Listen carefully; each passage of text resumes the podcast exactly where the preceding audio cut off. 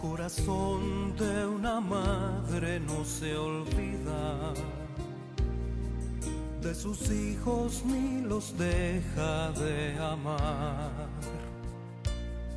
El corazón de una madre no vacila.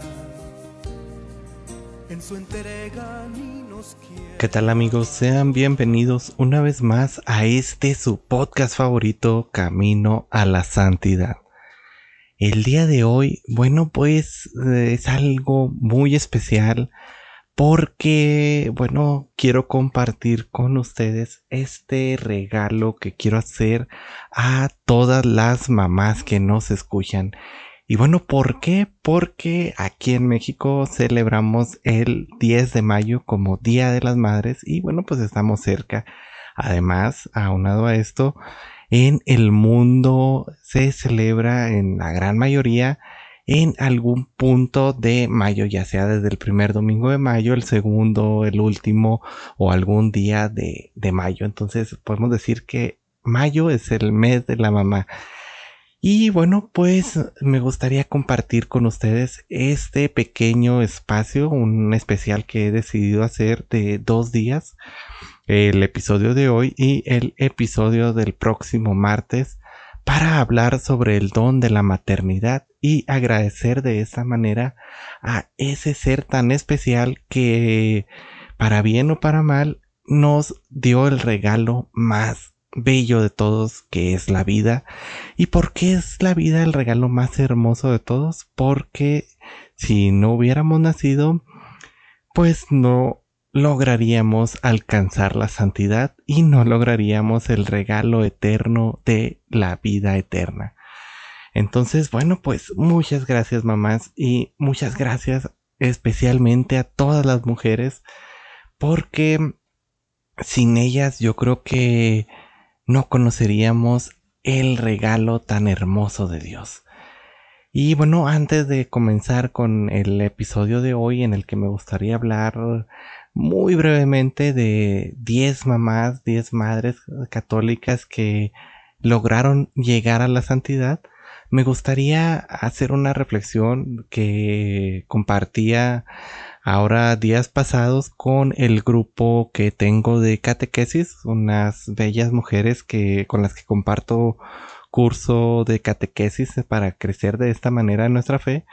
Y bueno, este, yo les compartía que si no fuera por las mujeres, realmente no conoceríamos de Dios, porque son ellas el primer instrumento que Dios pone en nuestro camino para enseñarnos desde dar nuestros primeros pasos, nuestras primeras palabras, hasta hablarnos en primera instancia de quién es este Dios maravilloso. Son las mujeres las primeras que siempre nos comparten la alegría de eh, pues nuestro Señor y nos comparten su fe.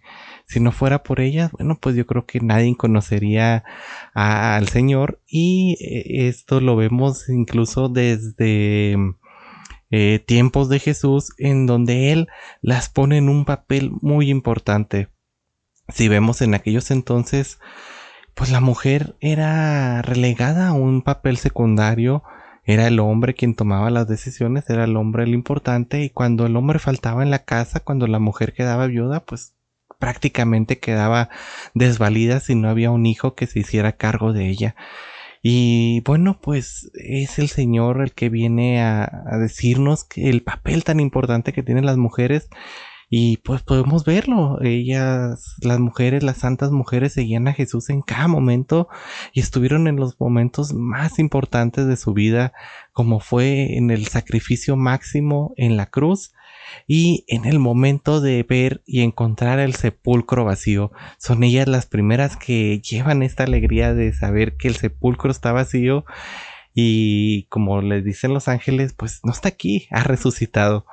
Entonces, bueno, pues gracias a, todas las mujeres y gracias especialmente a nuestras madres por darnos este bello regalo de su amor y darnos este bello regalo de compartir la fe. Y bueno, pues vamos a empezar hablando muy, muy brevemente de estas 10 mujeres. Una de ellas ya estuvimos hablando a detalle, Santa Gina Breta Moya, que bueno, pues no me voy a detener en hablar más de ella. Ahora me gustaría compartirles acerca de Santa Mónica, una, la primera mujer de la que estaremos hablando. Esta es la madre de San Agustín, que bueno, pues nació en el 332. Sus padres eh, la casaron con un hombre llamado Patricio y aunque era muy trabajador, era un esposo violento, mujeriego, jugador y despreciaba por completo la religión. Entonces, bueno, pues el ejemplo de Santa Mónica es que durante 30 años eh, que estuvo sufriendo los ataques de ira de su marido, de su marido, perdón, ella ofreció estos sacrificios constantes por la conversión de su esposo, quien en el 371, bueno, pues Dios le concedió este deseo y Patricio se bautizó. Y bueno, pues quedó viuda un año después, cuando Agustín tenía 17 años. Ahora otros 15 años de rezo y ofrecimientos constantes por la conversión de su hijo, quien se dedicó gran parte a una vida libertina. Y bueno, pues Agustín finalmente, ya sabemos, se convirtió y llegó a ser un gran santo. Y bueno, pues esto es esta vida de oración por sus hijos, por, por su hijo, por su esposo, que la llevó a la santidad. Tenemos también el ejemplo de Santa Rita de Casia, que desde muy niña quería ser religiosa. Sus padres, sin embargo, la casaron y bueno, pues su marido pertenecía a una familia de mercenarios, bebedor, mujeriego, muy violento. Sin embargo, Santa Rita le fue fiel durante todo su matrimonio. Eh, la pareja llegó a tener dos gemelos eh, del mismo temperamento que su padre pero pues eh, Santa Rita encontró la fortaleza en Jesús, a quien ofreció siempre el dolor de pues, tener a esta familia un poco violenta.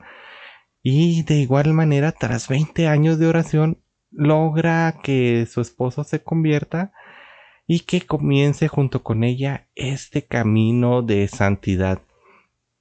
Sin embargo, pues bueno, fue asesinado por sus enemigos y sus hijos jurando vengar a su padre, eh, ella le pide perdón al Señor y este le dice que, bueno, pues eh, prefiere verlos muertos, prefiere que partan a su encuentro antes de verlos en un pecado mortal.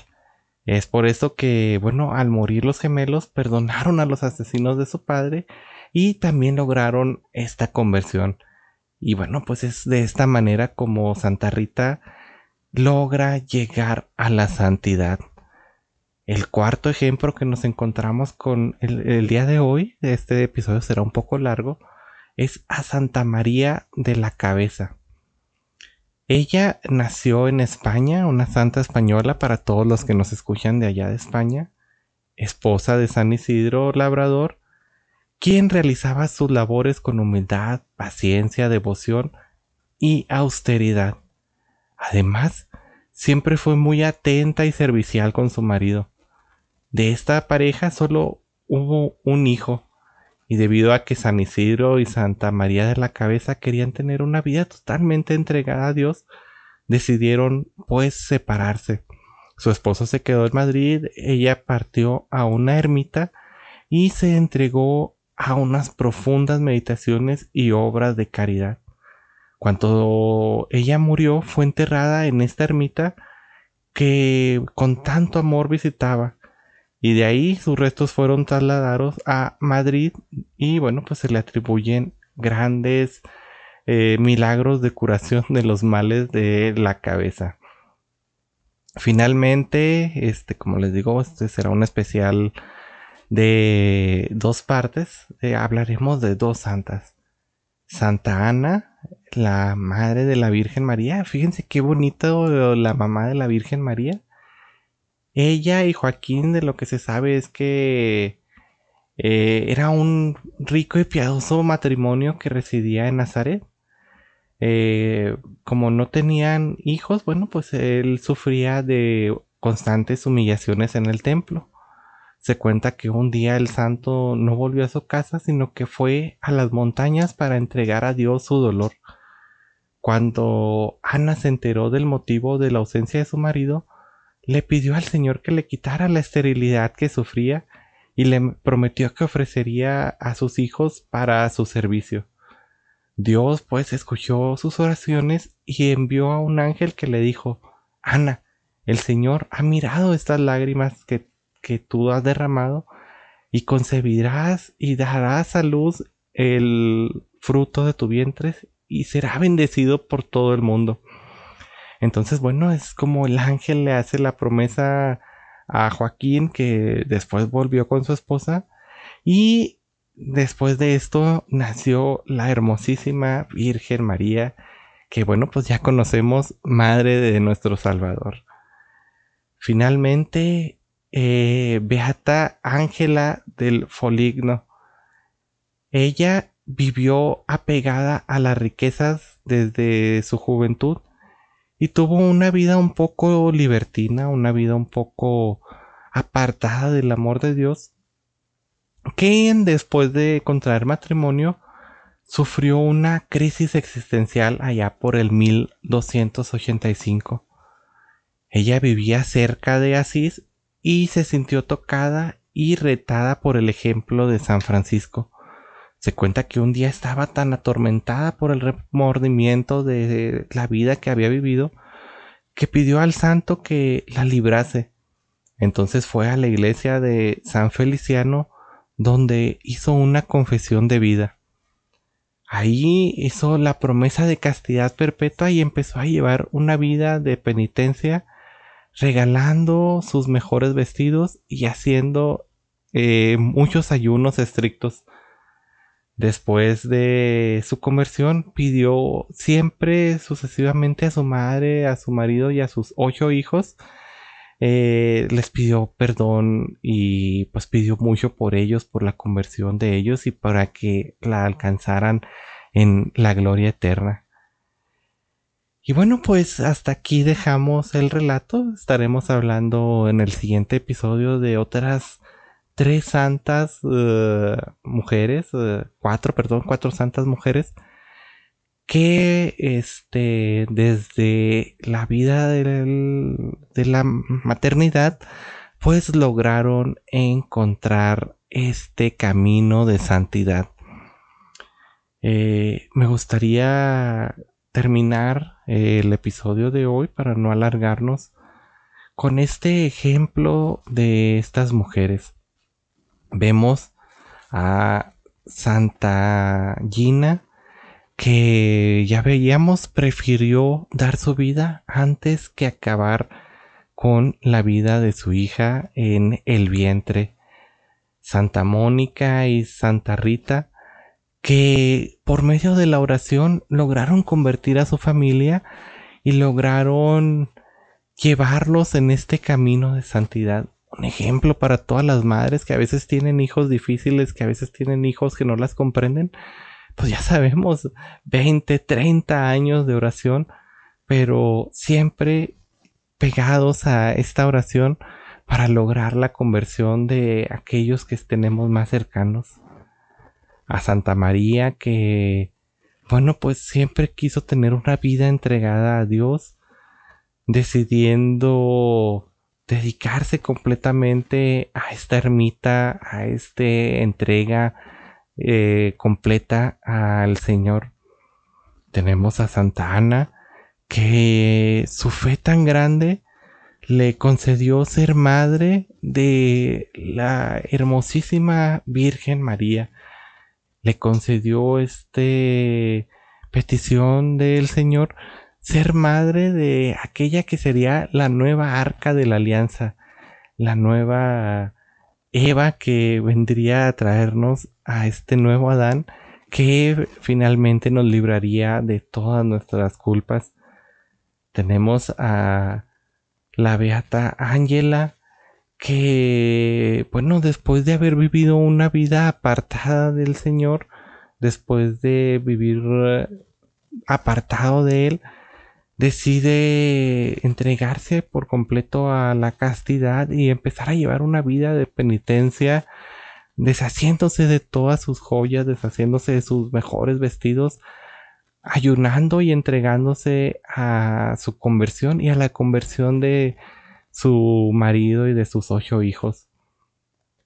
Y bueno, pues así como estas mujeres, ustedes pues sepan, de las mujeres que me escuchan, las que ya son madres, que ustedes pueden lograr grandes cosas si se lo proponen por el solo hecho de ser madres, por el solo hecho de ser mujeres, porque son la creación más perfecta que el Señor haya podido crear.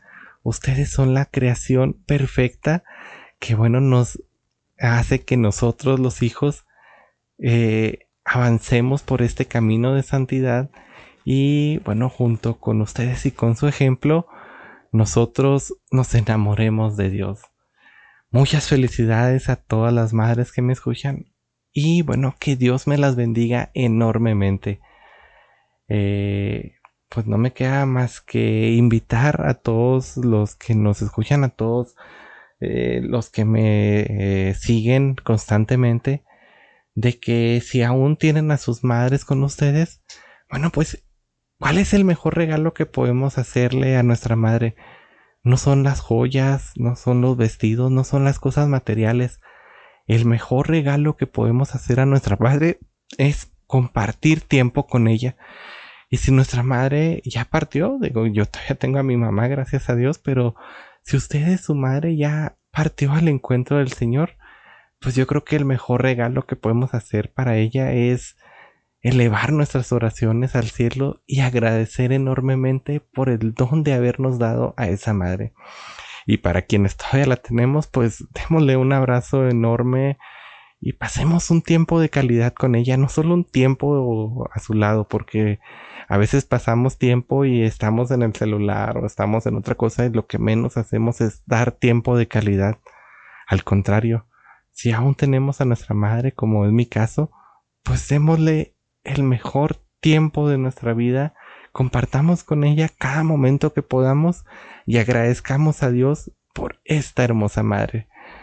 Bueno, pues eso es todo de mi parte, que Dios me los bendiga y seguimos en contacto. Hasta luego y nos seguimos viendo.